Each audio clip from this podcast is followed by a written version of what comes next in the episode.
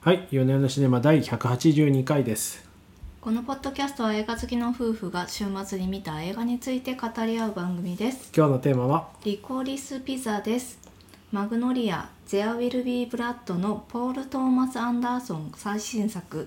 第94回アカデミー賞では作品賞監督賞脚本賞にノミネートされたほか世界中の映画賞を席巻舞台は1970年代のハリウッド近郊サンフェルナンドバレーカメラマンアシスタントのアラナと高校生ゲイリーが偶然に出会いすれ違い歩み寄っていく恋模様を描き出します主演はハイムの三女である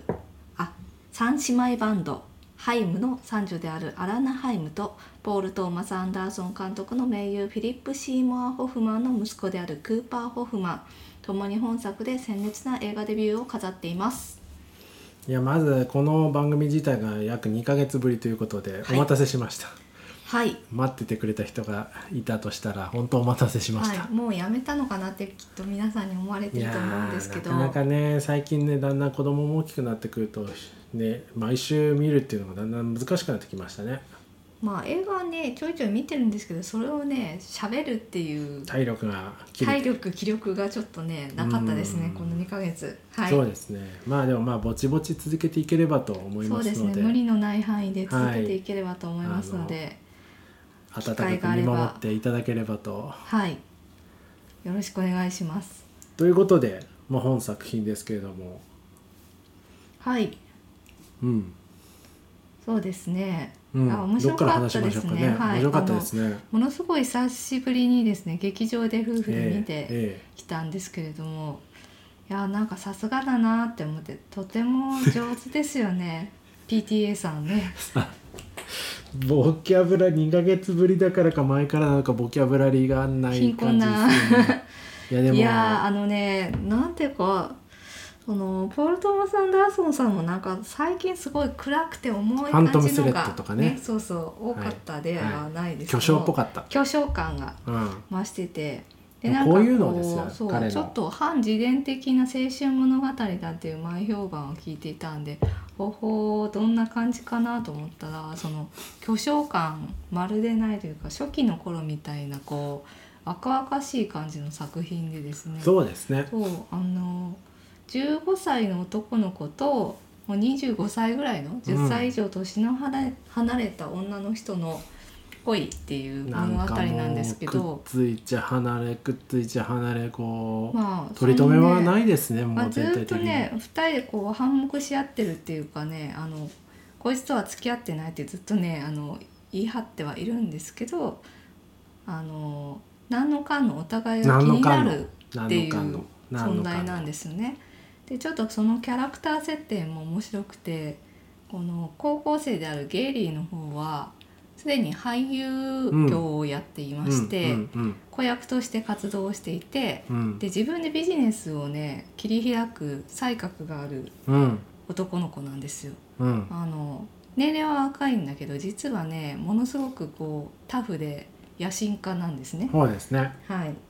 で一方その年上のアラナの方は結構フラフラしてんですよね。そうですカね。メラマンのアシスタントも別になんかすごいやりたい仕事でもなくて自分はこれから先何やっていいかも分かんない、うん確かにね、うん感じなんですよ気は強いんだけど確かに確かになんか途中選挙の手伝いをしたりするあたりがすごいフラフラ感が出てますよね。そうそれでまあゲイリーにほだされてなんかその15歳のね子供たちと一緒に事業を立ち上げうん、てみたり、その選挙の手伝いを急にしてみたりみたいなそうで感すじね。でふらふらするんだけど、まあ、最終的にこう何のかんのとね2人はこう惹かれ合っているっていう何のかんのとなんです何のかんのムービーですね。何のかんのムービーそうですね、うんはい。あまあそのねあの寄り道がやったら多いんですよその一直線にこう恋愛を積み重ねて進むっていうわけじゃなくて先ほども言ったようにお互いがこう反目し合って別々のこうなんか寄り道をしつつでもな最終的にその寄り道がね後でそのクライマックスで効いてくるんですね。なんかいくつかのエピソードのなんていうんですか連続みたいなオムニバス形式みたいにすら見えますね。うん、なんかすごい脈絡のない、うん、寄4章り道4章構成みみたたいいななうん、感じに見えるんですけどただなんかそのバカバカしさも含めて、最終的なクライマックスのところでうまく収束していてなんかもうなんだかよくわからないけど感動的だっていうあれはすごいですすねごいもう泣いちゃいましたも んね最後ななんかまさか泣くとは思わなかったみたいな感じでいやでもだしね中盤に出てくるのも結構すごいんですよあのショーン・ペンとかねションペンねあショーのンペントのム・ウェイツブラッドリー・クーパーとかですね結構こうそうそうたるベテラン俳優たちが出てくるんですけショーンペどンとトム・ウェイツのあそこのエピソードは本当にく本だらない当でにすねバカバカしい本当にくだらエピソードでなそのバカバカしい大人たちの大騒ぎみたいなのいもそ織うですりね込みながらうんこういう、うん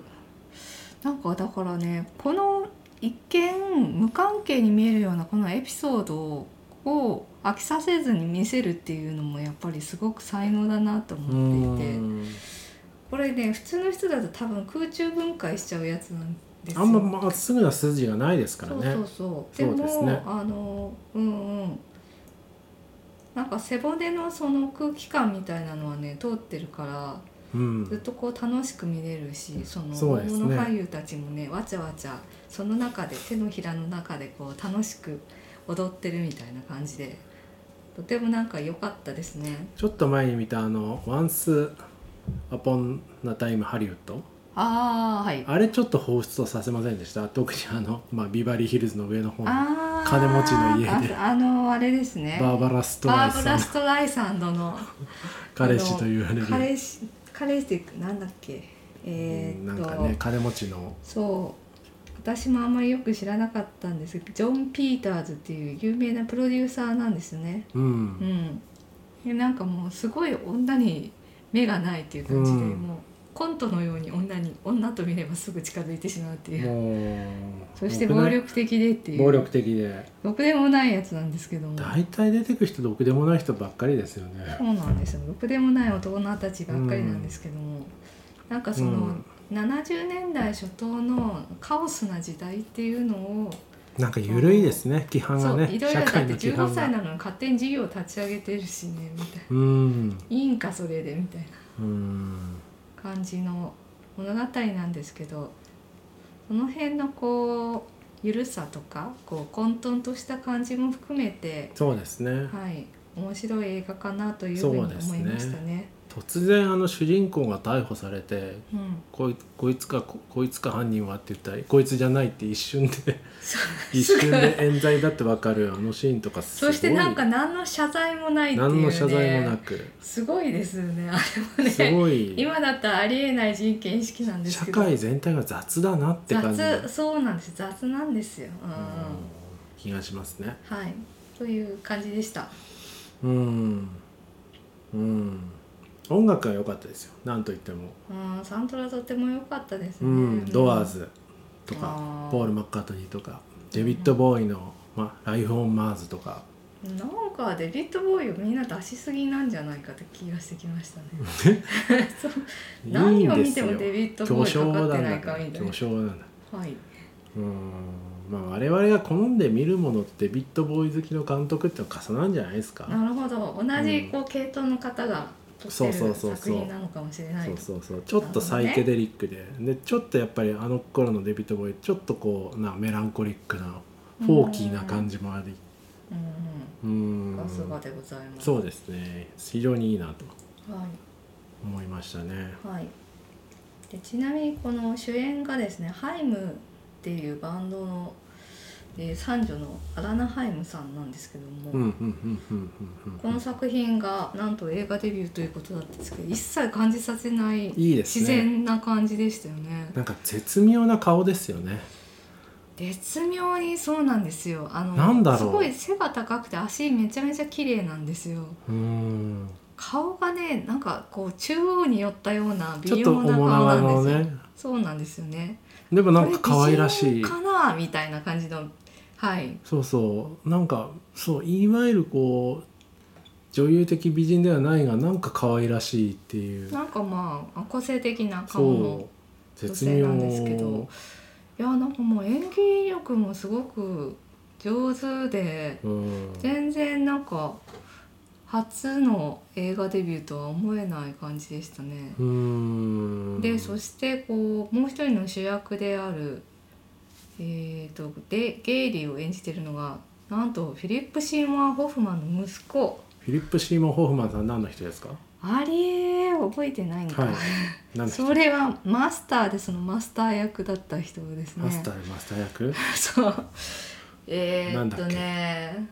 いやでもなんかすほぼ全てほぼ全てってことないのかなポール・トーマス・アンダーソンの映画に大体出てるあそうなんですねそうですねうーんマグノリアだとあの看護師の男の人の役うでーん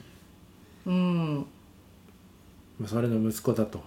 そうなんですであのフィリップ・シーモン・ホフマンはオーバードーズで死んじゃったんですよあそうなんですかそれで、はい、でもなんかそのウォルト・マス・アンダーソンがその若くて無名だった頃からずっと一緒にやってきた盟友でもあるわけですねね彼の映画と一緒にあのフィリップ・シーモン・ホフマンもだんだんこう有名になっていったっていうへところがあってでそのいい息子話じがゃないねですか出る出てるっていうの結構ねなんかやっぱ映画ファンにとっては嬉しいですねあああーなんかちゃんとそしてね息子もね演技うまいんえ、だよね軽軽薄な役でしたあけど軽薄ねっていうかなんだあろうのな軽薄さはなかなか出せるもんじゃないんかでぽすっちゃねりしてんだけどすごい謎のエネルギーがあるみたいなそその割にこう目が座ってるみたいな感じうんそうですねうんいやーだからこういう男の子をこういう子を見つけてきたというかまさすがあ知でっすよねてたんだろうかうんすごいなと思って実はそのクーパー君自身は本当はなんか映画の裏方をやりたかったみたいなんですけど、うーんまあ、今回の役にぜひということで映画俳優デビューをしたということでございましうたー。んうーんそうなんですねうんまあそう父親譲りと言っていいのか才能がうーんある若者なのでこれから先もねあのぜひ映画に出続けていただけるといいなと思いましたね。しかしまあどうでもいい話をしますけれども、はい、なんか劇中でウォーターベッドを売ってるじゃないですか、はいうんウォーターベッドってこのくらいの時代に流行ったんですかねたまに出てきますよねこの70年代80年代ので今一切見かけなくないですかうんうんさっきウォーターベッドの歴史っていうのをググってみたんですググったんですけど、 ね。うんちょっとまだリサーチオがー足トらないんベですッドの映画に出てくんだっけ？いやでもこういうなんかハリウッド的ななんかね未来の家具みたいなのでたまに見かける気がするんですようんウォーターベッドで水がピュー何の映画だったかな水がピューって出てたのもうシザーハンズですかね。シザーハンズは羽じゃなかったでしたっけパルプフィクションとか出てなかったっけどうだっけいやシザーハンズでこうエドワードがハサミでチョキチョキしてブシューっていや出て出てましたっけ、はいうーんまあ何やともあるウォーターベ確かッに70ド年代とかにじゃあ流行ってたってことなのかなそうそうう見かけないんですようんあれは何だったのか何だったんですかねあーでも2000年代ぐらいに私あのモーターベッド持ってるっていう人いましたえよ本当もう確かにでも人気はねもうないよねウォーターベッドへ重えいそんな家家でうんマンションで一人暮らしでえー、すごいねどどうやって入れるのホースでわかんないそこまではちょっと知らないけど、うんいや大変だと思うんですよ結構確かになんか設置するのも大変だしなんかその、重さもすごいだろうしね、うんあんまりなんか今となってはあのミニマムライフみたいなのを執行する人たちにあまりいい家具じゃないのかうもね、んいや捨てにくいしねなんでああいうなんか一瞬の流行りものみたいな感じがうんうんしてとってもいいなと思ったんですよウォーターベッドをモーターベッドを売るっていう、ね、売るというのが、はい事業に乗り出すんですけど、うんうんなるほどそれも時代性を感じさせるってことなんですかそね、うそうそうそうそうそうん、なんかそういうなんだろうちょっと今いしいい例えが出てこないですけど、うんその時代にしか売れなかった一瞬のうんうん華々しいものっていうなるほど感じがしましたね。うんそうですねこうセットとかねファッションとかもう70年代を完全に再現をしているということでうん思い入れのある作品なんですかね。うんそうなんじゃないですかね、うんなんかさっき見たらアメリカングラフィティをうん多少参考にしてるとかしてないとかで、あ、そうなんですか。そうそう、へー僕のフェイバリットムービーの一つなんですがうんで。も確かに近い感じはうん、あるじゃないですか切な的な若者その、ね、うそう若者の一瞬の時た期だみたいうなのん、ただ登場人物のバカバカしさは圧倒的にこっちの方がバカバカしいなっていううんうん そうですね感じがしますねなんか DJ のシーン出てくるとかねああいうラジオラジオの DJ とかあー確かに DJ がね広告を言ってっていうのはありましたね、うんあの辺がでもうん70年代って楽しかったんだろうなって感じしますねまあそうかもしれないねううんんなんか後から来た世代にとってはこう映画でこう見ると60年代とか70年代とか実は楽しいんじゃないかって感じうしますねん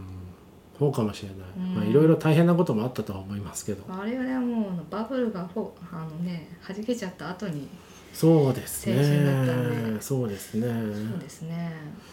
まあ確かになんか昨今の日本映画ってこういうこうバカバカしい明るさのものってなくて大体なんかじっとり切ない感じが多い気がしますね、うんそういう時代背景なのかもしれないですねうん。なるほどね。雑に、雑に言ってみましたうん。うん。うんふむ。はいそうですね。他に何か言っておきたいことはありますか。うーんあちなみに私ははい先ほど、映画ドットコムのインタビュー記事で仕はあはあ入れた情報によると、はいえー監督のインタビューでリコリスピザは LP レコードを意味するスラングであると。なんかそういうレコード屋があったっていうふうなどっかでどっかで読みましたよあ、はい。で、70年代にそのサンフェルナンドバレーうん彼が住んでいた地域に実在したレコードショップの名前でもあると、うーなのでん子供時代を思い起こさせてくれる2つの単語を組み合わせたということでございますうーんピザっぽいからですかねこれ LP がねそうそうそう大きさがまあうん両方そのレコードとか彼の思い入れのある言葉だったっていうことなんでうーしょうねんなるほどねはーいうんタワーレコードみたいな感じですかねそれはちょっと書きすぎるんじゃないですかねわかりやすすぎるうん本は当ですかあいそやうですね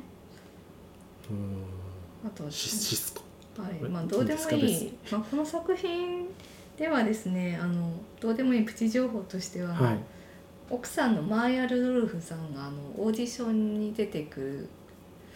なんていうのかな演技指導の先生みたいなのでちょっと出てます。一瞬一瞬です出演ねですねはいそうですねあーなるほどね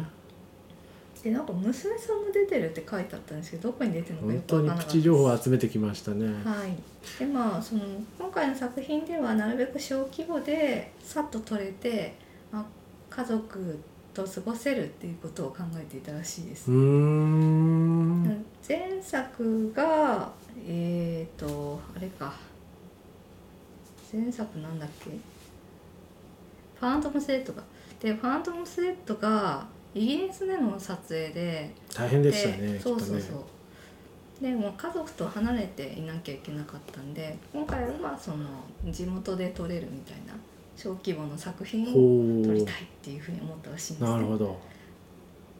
うん、いやでもあれですねいろいろまあ話があちこち飛びますけど、うんうんうやんっぱ走る若者っていうのはいいんじゃないですかね確かにねやっぱりね走人間が走っと走ける姿っていうのは一番のエンターテインメントだ っていう何それあ誰かの言ったんですかこれね何か、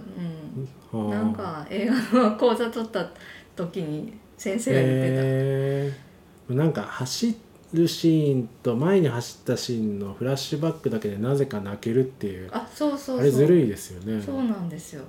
でもこう何かに向かって人間が走るっていう時にやっぱりこう感情を乗生きせるんてですよ生ね。きている感じですそうね躍動感があうりんそして何の目的で走っているのかっていうところが心を動かすわけですよ、ね、はあうんとアメドラと違いはやっぱり走走るか走らないかだなって確かに車じゃないんです、ね、車が走ってるからね、うん、走ってたそうそうそう走ってたそれがねで2人ともその相手を助けるために全速全速で走ってるわけじゃないですかうん全力で走ってるわけじゃないですか全速じゃないかそうですら、ねそうそうそこがねやっぱりすごく胸を打つ、なぜか胸を打ちますねそうですね、ほんとねあの人たちどうですかこれから幸せにハッピーエバーアフターできますか ねうーん どうですかねなんかもう3ヶ月後に「別れました」みたいなあーで1年後に付き合いましたまみた、またいなのはまああるかもしれませんね。あ、それはそれくでいいっんつですいたらか離れね、たりとかねまあ、人生ですからねお互い気が強いんで大変そうですけど、ううんまくやっていただきたいですすね。かさず次の日に喧嘩してそうですよね、うん、まあそれも含めてということでしょうかうんうんうんそうですねあとこうさすがだなって思ったところはこう、オープニングのところでところでずっとこうアラナとゲイリーがあのずっと廊下を歩きながらこれこう舐めてあ最初のシーンちょっと通るんちょっとシチュエーションが難しいです長回しねでなんかねですなそう何のシーンかなと思ってあれはなんか写真撮影会学校の写真撮学影校の会そうですね写で真撮それ影のスタッフなんですよねそうそう櫛使うかとかって言ってそうでなんでこの人はここに来てんのかっていうのは明かされないまうま、んなんでこの二人はこんな元々なんか上級生なのかなって最初思ったそうそうそうなんか設定ののを理解するのが難しい最初、うんまあ難しいっていうか伏せてる伏せあー伏せてあなんと彼女はそのさ写真の撮影スタッフだったんだねっていうことうんが後で分かってしかもこう二人はすごく年齢差があるんだよっていうのがそのシーンで分かるっていうううんことになっていて、この辺もすごくね憎い演出だなあと思ってーその前にこう憎いって表現するんですねなんかポンポンポンポンこう会話をゲイリーが「君と会うのは運命だ」みたいな感じでそうそうナンパが始まって話は進んでるんだが状況がよくわからないっていうそうそうそう感じが最初最初うん戸惑いました、みたいなねその辺がいやなんかさすがだなって思ってもなんか最初で「えこれどういうこと?」って言ってこう、うん見ちゃうじゃないですか、そうですね見て明かされて「おーおーっていうそんなに年齢差がある2人なんだっていううのがんだしこの15歳の子がその25歳の女の子をすごいなんか手練手管でうん口説いていくみたいなところもあってこの辺もなんかすごくね面白いなと思いまうんしたねつかみとしてやっぱり最初のシーンが考え抜かれてるなっていう感じしましたはいはいはい大体いいお時間ですけれども大体言えましたか、はいそうですねいや本当になんかショーン・ペンもブラッドリー・クーパーもすごい楽しそうにやっててよかったなってああ思いいましたう役やりたいんでしょうねああいうなんかねこう2人ともちょっと最近重めの役がね、うん多いじゃないですかヒャもうヒャねヒャいみたろいいなアホなおじさんろこう重苦しい感じの求められちゃうからこういうアホなのをやりたいショーンペンにこのなんか5センチくらいの距離でこうなんかねちねち言われたのちょっと怖いですよねなんかうんショーン・ペンなんか加齢臭しそうだなうって思っちゃいましたーんうーんいやそのきっとそんなことはないのかそんセなクことシはないーでいい匂いなのかもしれないカレー種っぽい役だったからねちょっとねあのこってりしてるこってりして役だこたんですっねてりして、はいこってりしてはい、はいということであの見て本当に爽やかな青春物語そうです ねバ爽やかなのかなななんんかかまあ面白おかしい青春物語そうそうですねうんそうですねストレートに爽やかではないですがうん、なんかどことなく爽やかっていう不思議な不思議なうん、どことなくこうそうですね切なくてあとは全一瞬の、はい、そうで輝すきねを放つ時間を描いた作品かなと思います。はいじゃあ今週はこんなところにしましょうかそうですねなんか「ボーイ・ミーツ・ガール」いいですねと、うんもうねなんかもうこういうのしばらく見てなかったなと思ってはい、まああのまたちょっと間空くかもしれませんけどぜひこの番組も引き続きご愛顧くださいありがとうございました、はい、ありがとうございました。